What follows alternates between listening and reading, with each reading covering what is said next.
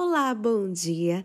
Eu sou Gerlane e essa é a sua meditação diária acima de todo nome, terça-feira, 8 de fevereiro de 2022. O mestre que acabava de encontrar. Verso de hoje, Lucas 19, 9. Então Jesus lhe disse: Hoje houve salvação nesta casa, pois também este é filho de Abraão. As ruas estavam cheias e Zaqueu, que era de pequena estatura, não podia ver coisa alguma acima da cabeça das pessoas. Ninguém queria abrir caminho para ele. Assim, correndo um pouco à frente da multidão, chegou a uma figueira com copa frondosa que havia à beira da estrada. O rico cobrador de impostos subiu, sentando-se entre os galhos para poder ver a multidão ao passar embaixo.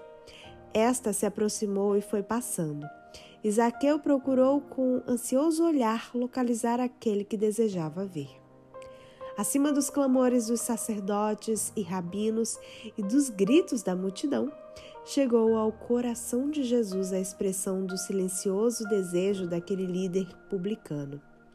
De repente, exatamente embaixo da figueira, um grupo parou.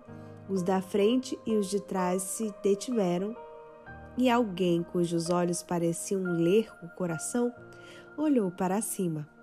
Quase duvidando do que via, o homem que estava na árvore ouviu as palavras: Zaqueu, desça depressa, porque hoje preciso ficar na sua casa. A multidão abriu caminho. E Zaqueu, caminhando como se estivesse em um sonho, serviu de guia em direção à sua residência. Os rabinos, porém, observaram isso com o rosto fechado, murmurando, descontentes e zombando, porque Jesus tinha se hospedado com um homem pecador. Zaqueu ficou impressionado, maravilhado e em silêncio diante do amor e da benevolência de Cristo em se rebaixar até ele, alguém tão indigno. Então o amor e a lealdade para com o mestre que acabava de encontrar abriram seus lábios. Resolveu tornar públicos sua confissão e seu arrependimento. Diante da multidão, Zaqueu, por sua vez, se levantou e disse ao Senhor: Senhor, vou dar a metade dos meus bens aos pobres, e se extorquir alguma coisa de alguém, vou restituir quatro vezes mais. Então Jesus lhe disse: Hoje houve salvação nesta casa pois também este é o filho de Abraão.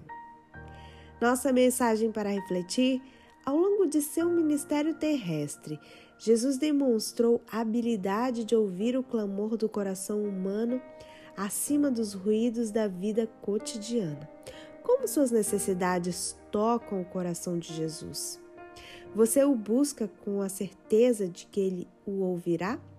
No link abaixo você envia sua resposta para mim. Um bom dia para você e Deus abençoe.